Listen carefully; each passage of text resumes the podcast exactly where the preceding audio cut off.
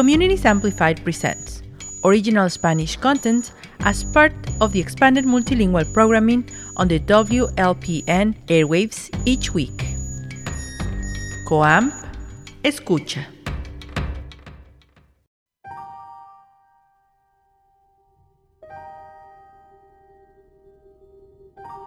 De inmigrante a inmigrante. Hola chiquillos y chiquillas, ¿cómo se encuentran hoy? Yo soy Adriana Velázquez y esto es De Inmigrante a Inmigrante. Gracias por conectarse una vez más o tal vez por primera vez, no sé. Bienvenidos a este espacio donde platicaremos de temas que son importantes para nosotros como inmigrantes yo soy inmigrante latina viviendo aquí en Estados Unidos desde los 11 años y soy fiel creyente de ese échale ganas, mija, que nos dieron nuestros padres a muchos de nosotros. Así que este espacio es para acompañarnos un poquito como inmigrantes, sentir esos ánimos para seguirle echando ganas, especialmente durante estos tiempos difíciles, y aprender algo nuevo y obviamente compartirlo con otros inmigrantes a nuestro alrededor.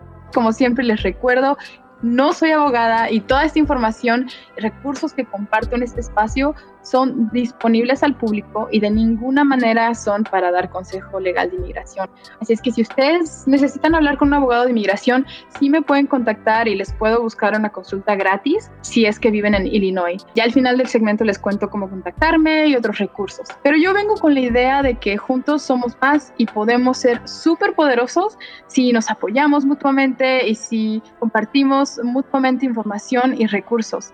Y a veces como inmigrantes, estando en otro país, sin nuestros familiares, simplemente el escuchar no está solo o sabes qué? que a mí también me está pasando lo mismo y compartir historias puede ser una gran diferencia en cómo nos sentamos. Sabemos que somos muy, muy trabajadores, gente súper valiente y yo creo que ya es hora que realmente honremos quiénes somos, nos sintamos súper orgullosos como inmigrantes de todas nuestras contribuciones y simplemente de nuestro valor como seres humanos. Y yo como navegadora, voluntaria y etcétera, organizadora, pues he sido entrenada sobre cuáles son nuestros derechos, sobre cuáles son los recursos que sí hay, hay en nuestra comunidad para ayudarnos. Así es que utilícenme, de verdad, utilícenme. Ya saben que yo hago este espacio con mucho cariño, con mucho amor y de verdad espero que les ayude pues de alguna manera. Si quieren escuchar más de una vez al mes sobre mí, por favor síganme en Facebook a adriana.velázquez.chicago, donde comparto un tema por semana o a veces más. Y hoy vamos a hablar de DACA o acción diferida para llegados en la infancia. Chan, chan, chan, ¿qué pasó? ¿Verdad? Ya se pueden someter aplicaciones iniciales de DACA, sí o no, cuáles son los requisitos, cómo empezar a prepararse si es que estás interesado. Yo he tenido DACA ya desde hace un rato, así que compartiré también algunas historias personales, algunas lecciones que he aprendido durante todo este proceso. Quédense conmigo para platicar un ratito y platicar a gusto. Pero antes de entrar al tema, estamos ya a fin de 2020. ¿Pueden creer? como dicen en mi pueblo, oh my God, se nos ha ido este año súper rapidísimo y como que con tantos retos y las diferentes realidades que cada uno está enfrentando, pues es obvio que estas celebraciones decembrinas, ya sea Navidad o fin de año o lo que ustedes celebren, no van a ser igual o van a ser bastante distintas que otros años. Pero tomo este tiempo para invitarlos a, tomar esta situación con mucha gratitud, ¿verdad? Eh, de que seguimos aquí y también siendo bastantes amables y buenos con nosotros, porque a veces también como que las situaciones que están fuera de nuestro control nos echamos la culpa o nos damos latigazos de por qué la vida es así, pero ser bondadosos con nosotros mismos en nuestra realidad y las cosas que podemos o no podemos controlar y que al fin de cuentas estamos haciendo nuestra mejor versión posible y lo mejor que podemos con las circunstancias.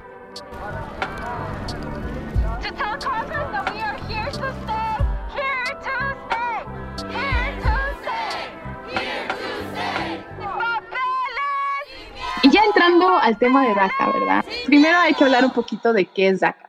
En el 2012, para no hacerle la historia larga, el presidente dijo iba a dar un alivio, no es un ah, alivio migratorio donde ya tienes papeles, pero DACA o acción diferida para los llegados en la infancia fue una acción ejecutiva que fue en apoyo a muchos inmigrantes que llegaron en la niñez. Entonces, lo que pasó fue que dieron cierto criterio o ciertos requisitos y esas personas o esos jóvenes que habían llegado en la niñez a Estados Unidos dentro de ese rango de tiempo caían bajo de este alivio. Entonces podían recibir una carta que entraban en un programa donde no iban a ser deportados a discreción de la administración y adicionalmente, aunque no tenían papeles oficialmente, podían recibir un permiso de trabajo por dos años, ¿verdad? Y empezar una vida de alguna manera mucho más normal aquí en Estados Unidos que otro inmigrante que es indocumentado y no tiene un permiso de trabajo. También se les otorgaba un número de seguro social, pudimos agarrar licencia de conducir, ¿verdad? ID del Estado. Entonces fue un cambio grandísimo para miles de jóvenes que estábamos viviendo aquí desde niños en Estados Unidos. Y pues obviamente que personalmente, como una persona que ha tenido DACA ya desde el 2013, mi vida cambió extremadamente al punto de que yo estaba, antes de que estuviera DACA, yo ya estaba en el colegio, en la universidad, y sentía como que, ok, pues voy a estudiar algo que no tenga que ver con tener que tener papeles para trabajar, voy a estudiar algo que me pueda yo mover de una manera debajo del agua, ¿verdad? Poder buscar cómo encontrar trabajo sin tener que ser rechazada y, y era una cosa difícil de pensar. Muchas limitaciones venían a mi cabeza porque no tenía DACA. Cuando en el 2012, después de mucha lucha, porque cabe mencionar que DACA no pasó como de la noche a la mañana porque el presidente dijo, ay, pues es que amo a los inmigrantes jóvenes, les voy a dar esto. No, sino que muchos jóvenes como yo y otros estábamos, dale y dale y dale, ¿verdad? Yendo a, Washington, yendo a marchar, yendo, a, mandando acciones para que esto sucediera y finalmente nos dieron DACA. Y fue que estábamos súper contentísimos porque fue un cambio de 380 grados, ¿verdad? Jóvenes que de otra manera como yo no habíamos pensado en tener un trabajo formal, no habíamos pensado en tener acceso a, ¿verdad? A un seguro médico, a acceso a poder manejar, ¿verdad? Legalmente, cosas así que uno toma por hecho, o también el despertarte y meterte a tu carro y no tener el miedo de que, chin, no tengo licencia, ¿verdad? Me va a parar un policía o, qué pasa si hoy pierdo mi trabajo porque estoy trabajando con un seguro chueco. Muchas realidades que los inmigrantes viven que al tener DACA y poder tener este acceso fue como que, ah, ahora otro mundo se ha abierto y como que aunque no era perfecto y seguimos siendo indocumentados, es un gran beneficio y privilegio el poder vivir la vida de una manera más normal y más sana, ¿verdad? A pesar de que aún sigue la, la inquietud de, o la incertidumbre, de que las redadas siguen pasando y las cosas siguen pasando para los inmigrantes y aún tenemos obstáculos que estamos viviendo. Entonces, esto es DACA. Este es como el programa que se abre y a miles de jóvenes les cambia la vida. Pero como todo bueno, siempre hay alguien malo, ¿verdad? Y si alguien ve una torta, pues se le antoja y o, no, o le da envidia, qué sé yo. Y en este país siempre ha habido un ambiente antimigrante, al igual que hay mucha gente pro-inmigrante. El ambiente antimigrante es ese ambiente de decir ellos no pertenecen a ese país o por qué ellos están recibiendo estos derechos o están recibiendo este beneficio, esto solamente debería ser para los ciudadanos y un montón de cosas negativas que se han hablado de los inmigrantes desde el año del cacahuate, pero que en este caso, al aparecer DACA, se entró a un espacio legal donde varios estados empezaron a meter demandas para que DACA terminara, otros demandas para que DACA no terminara y se empezó como esta guerra de si apoyamos o no apoyamos. Y llegó a un punto en el que, basado en una demanda que se había hecho, DACA fue rescindida, lo cual quiere decir que DACA iba a terminar, ¿verdad? En algún punto y que ya no se estaban aceptando aplicaciones iniciales. Ya personas que nunca aplicaron para DACA no podían aplicar y pues eso era lo que era. Pero siguieron luchando, ¿verdad? Se fue hasta la Corte Suprema, me voy a, este verano, cuando finalmente escuchamos el veredicto de la Corte Suprema,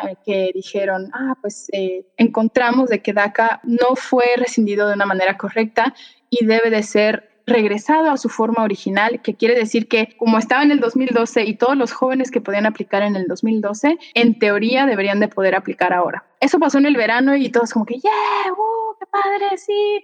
Y entonces todos nos emocionamos, familias empezaron a preparar para aplicar para esta oportunidad y semanas después el programa de migración o USCIS, dice, just kidding, no es cierto, nosotros no vamos a estar aceptando aplicaciones nuevas y vamos a estar revisando el programa porque necesitamos ver el, qué sé yo, qué sé yo. Y dieron como que le dieron la vuelta al argumento de la Corte Suprema y decidieron no aceptar o no acatarse a lo que dijo la Corte Suprema.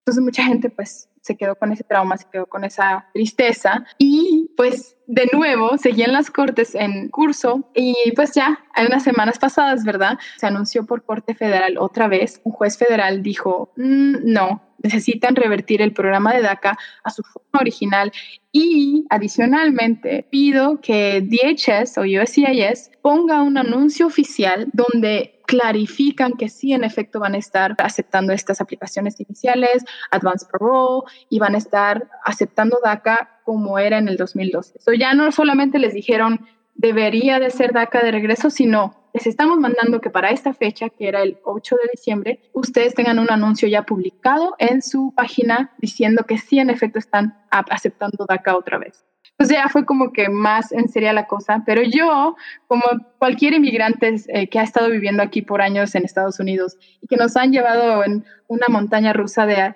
para arriba y para abajo y que sí, que no, pues dije, hasta no ver, no creer.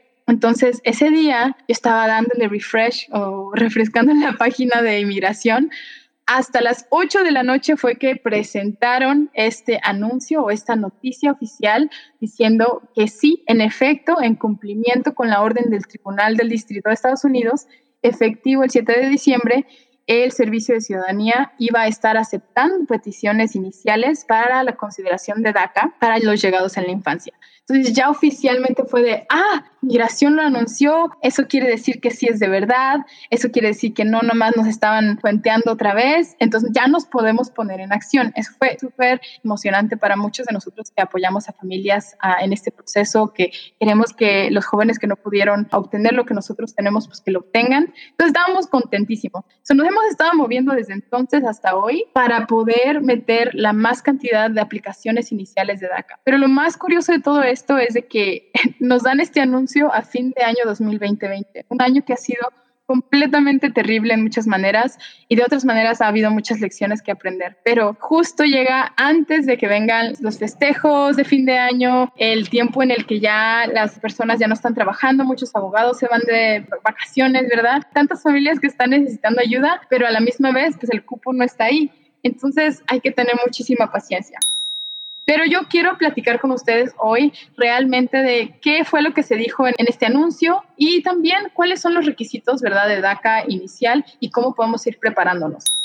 Como les dije, ahora Inmigración va a aceptar las peticiones iniciales de DACA, o no solamente las renovaciones, también va a estar aceptando las renovaciones de DACA y es, en vez de hacerlas de un año, como ya las había cambiado en el verano, las va a regresar a renovaciones de dos años. Entonces, eso es súper buenísimo porque muchos jóvenes ya iban a tener que pagar el doble por sus aplicaciones porque iban a estar haciéndolo cada año. Y también extendió eh, lo que era la autorización de empleo también para dos años y va a estar tomando las aplicaciones de Advanced Parole o de permiso de viaje avanzado, donde alguna persona como inmigrante que tiene DACA puede aplicar para salir del país por una situación aceptada por inmigración, lo cual es educación, humanitaria y por otras situaciones que son aceptadas. Yo fui y uh, recibí este permiso de Advance for All hace cuatro años, antes de que entrara el presidente, como ya les había contado, y fue una experiencia inolvidable de que alcancé a salir del país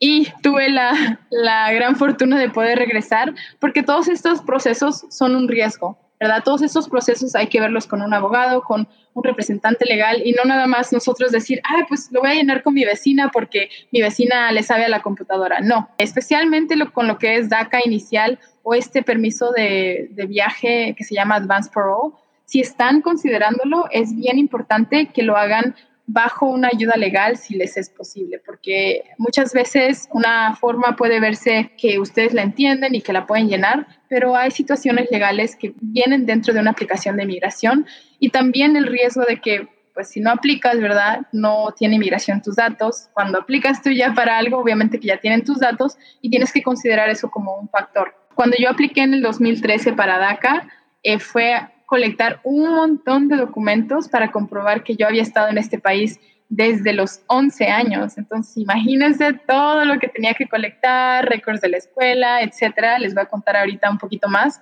pero no es un proceso de la noche a la mañana. Así que tengan paciencia también mientras se están preparando para esto. Y si esto lo estás escuchando y dices, bueno, pues yo no, nada que ver con DACA, yo llegué más grande o simplemente yo no, no, nada que ver conmigo, igual puedes pasar esta información a inmigrantes que tú conozcas que tal vez nunca han considerado DACA porque pensaban que ya no podían, pero sí califican o puede que califiquen.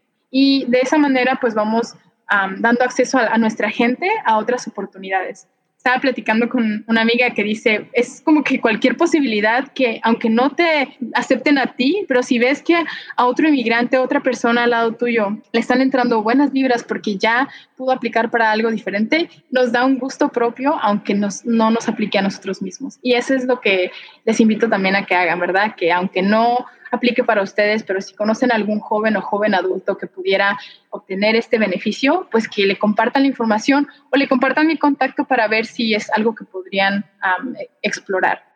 Y pues vamos a platicar un poquito más de cuáles son estos mentados requisitos de DACA. Como les dije, DACA empezó en el 2012, el 15 de junio del 2012 fue cuando fue anunciado y fue con la idea de que estas personas que estuvieron desde niños, etcétera, pues pudieran tener este derecho a la autorización de empleo y la discreción para diferir una acción de remoción o no ser, pues, prácticamente no ser deportados, determinados por cierto tiempo, que son dos años. Pero cada persona que quiera presentar una petición de DACA por primera vez tiene que cumplir con los siguientes criterios. El primero es, tenías que haber tenido menos de 31 años el 15 de junio del 2002, que fue cuando esto se puso en acción.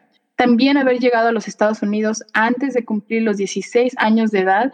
Y mucha gente me pregunta sobre esto, pero es que mi hija llegó eh, después de los 16 años, pero todavía tenía 16 años. O sea, estos criterios son bien directos, no, no, hay como que una franja gris de sí o no, ¿verdad? O tenías o no tenías esa edad y pueden hablar con un abogado para que ellos les den una mejor, un mejor consejo y les dejen saber realmente si, si califican si podrían luchar su caso en términos de DACA. Porque sí hay algunas áreas grises, especialmente en el área criminal, ¿verdad? En el área donde hay un historial, donde en algunas situaciones pueden hacer un caso o alegar que hay una oportunidad que debería de ser dada a este individuo. Entonces, como esto, todo esto es a, discreción, no hay que perder las esperanzas antes de hablar con un abogado.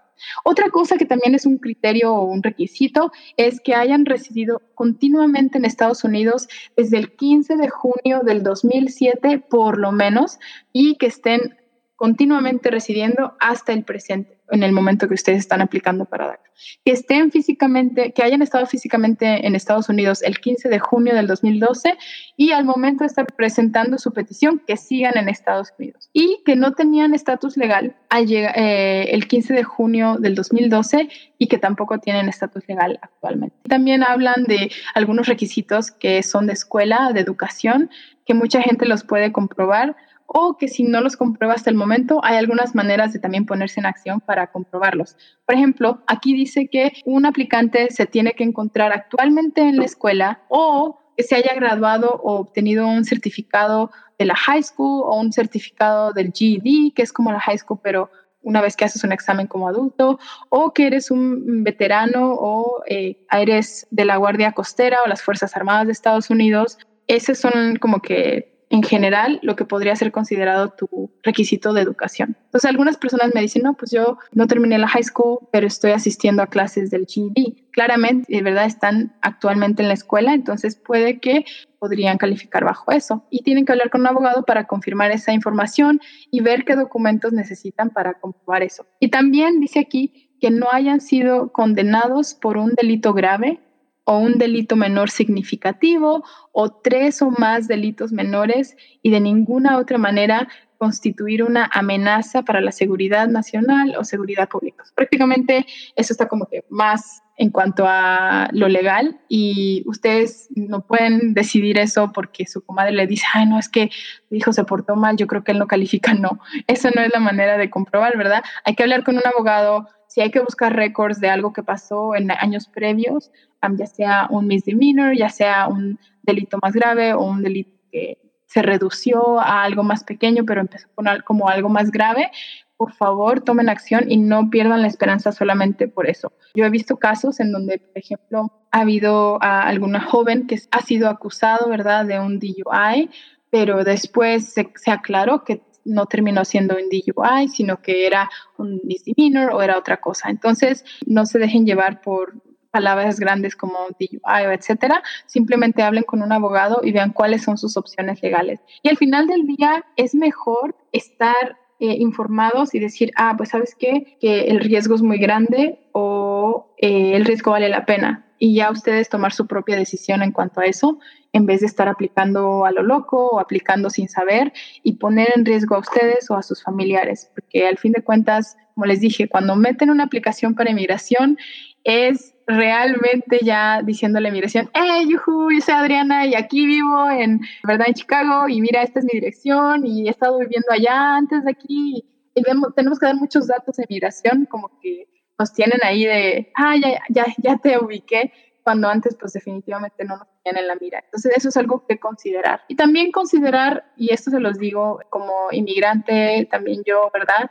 de que con estas situaciones es muy fácil a veces pensar, no, no, es muy fácil, pero a veces se siente como que la única opción es de nosotros omitir cosas o, o nos da miedo el, que se nos pierda este beneficio, entonces cambiamos los, los datos. Por favor, no hagan eso. Por favor, por favor, sean lo más completamente sinceros. Es un gran riesgo el mentir a inmigración, el ponerse en, ese, en esa situación, más que ayudarles o darles un beneficio, los puede realmente dañar a largo plazo. Entonces, si es que este no es un beneficio al cual ustedes son elegibles y ustedes lo saben, ¿verdad? Vamos a seguir luchando. DACA no es la solución final Obviamente que tenemos millones de familias que no califican para DACA y que al fin de cuentas merecen estar en este país. Entonces hay que estar curiosos sobre qué otras cosas podemos empujar en nuestro país, en nuestro, localmente, estatalmente y y a nivel nacional para que podamos seguir encontrando oportunidades para todos los inmigrantes. Porque pues yo, Adriana, no soy la única que merece tener un permiso de trabajo, ¿verdad? Mis familiares también merecen, el vecino también merece, y esa persona que está escuchando y que dice, pues yo llegué más grande, ¿verdad? Vine aquí para buscar una vida para mí o para mi familia, no califico para nada, pues ustedes también merecen vivir una vida plena y digna aquí en este país. Entonces hay que seguir luchando juntos y no darnos por vencidos. Pues cuando nos pensamos en preparar para e, esta posible aplicación de DACA, también hay que pensar, pues, ¿cómo vamos a comprobar esos requisitos? Pues rápidamente les voy a decir algunas de las cosas que pueden comprobar. Por ejemplo, inmigración pide que comprueben su identidad. Eso puede ser, por ejemplo, con su pasaporte o acta de nacimiento, credencial con foto, credencial nacional, una licencia de manejo, una credencial emitida por la escuela, ¿verdad? Varias cosas y también piden que pues comprobemos que llegamos a los Estados Unidos antes de cumplir los 16 años de edad. Eso puede ser un sello del pasaporte. Algunos de nosotros cruzamos con visa, otros no. Entonces, si cruzaron por avión, a veces hay un sello del pasaporte. Ah, también hay algún formulario de registros de entrada si cruzaron inmigración oficialmente, algunos registros de escuelas en los Estados Unidos a las que han asistido, ¿verdad? Yo llegué en agosto de ese año y inmediatamente ese mismo mes entré a la escuela, entonces esa era una muy buena manera de comprobar de que yo estaba ahí desde entonces, aunque no, aunque no haya entrado con inspección y nadie me selló ningún documento, ¿verdad?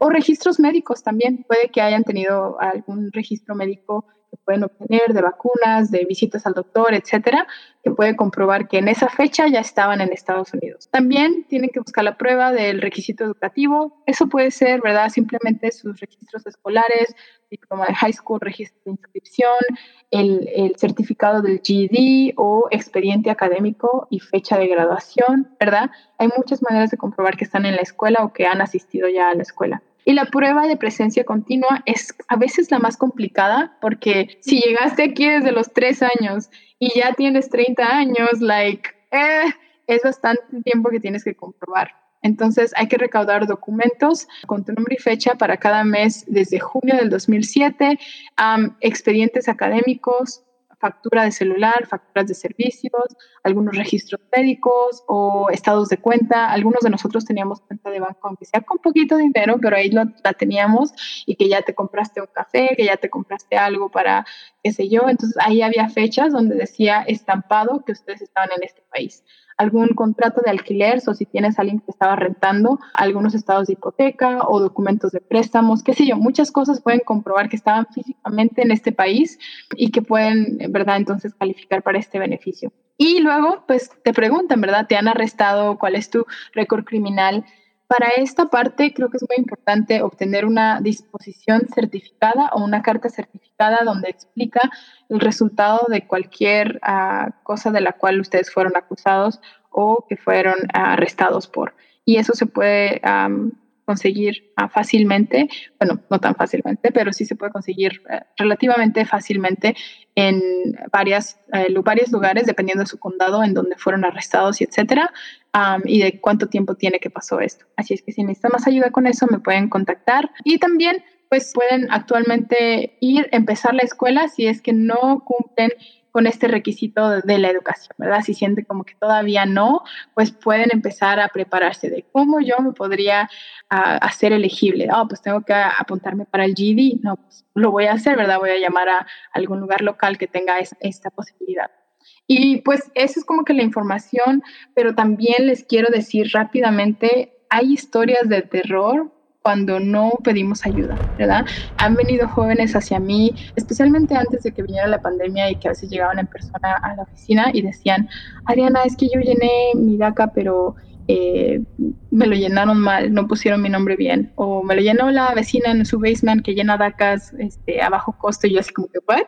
¿Es abogada? No, no es abogada, pero nos echa la mano. No, like, realmente este, pongan atención a, esas historias de terror y también busquen la ayuda apropiada. Y hay recursos gratis, así es que por favor, por favor, no se queden con las ganas de recibir ayuda y no se queden con las eh, ganas de hacer preguntas. Como les dije, yo no soy abogada, pero sí les puedo referir a ayuda legal gratis. Eso ya es como que ganancia, yay. Si viven en Illinois, pues tomen cargo de este recurso súper bueno para todos los inmigrantes. Y, recuerden, ¿verdad? Si tienen un tema que les gustaría que cubriera o información que creen que sería bueno compartir con los migrantes de Chicago, por favor llámenme o mándenme un mensaje por Facebook o por email. Ya casi se nos acaba el tiempo. Oh my God, qué triste. Pero uh, quiero terminar esta charla con algunos recursos, ¿verdad? Como siempre, si quieren la consulta legal gratis por el Centro Nacional de Justicia para Inmigrante o otra entidad legal que está dando servicios gratis a los inmigrantes de Illinois, llámenme al 773-234-9017 o por email a adrianavela10 a gmail.com o por Facebook a adriana.velázquez Chicago, búsquenme ahí. También pueden agregarme en Facebook para ver todos los videos de las charlas que he dado previamente, que he tocado bastantes temas ya. Y si ustedes conocen a alguien que necesita para aplicar para DACA inicial o renovar su DACA, porfa déjenme saber ah, si necesitan ayuda para buscarles apoyo legal. Como les dije, ahorita se necesita paciencia porque muchas entidades legales están yendo de vacaciones, pero claramente ah, si agendamos una cita a principio de año vamos a poder continuar con esto. Y ahora sí, me despido, qué triste. No, no, la verdad es que agradezco mucho el poder traer este segmento a ustedes y les mando un gran abrazo. Esto fue de Inmigrante Inmigrante. Yo soy Adriana Velázquez y esténse atentos a las próximas charlas, a las próximas pláticas. Espero que sigan sintonizando comunidades amplificadas en Lumpen Radio y cuídense mucho. Recuerden, tenemos derechos, no estamos solos, hablemos, apoyémonos. Los quiero. Esto fue de Inmigrante a Inmigrante.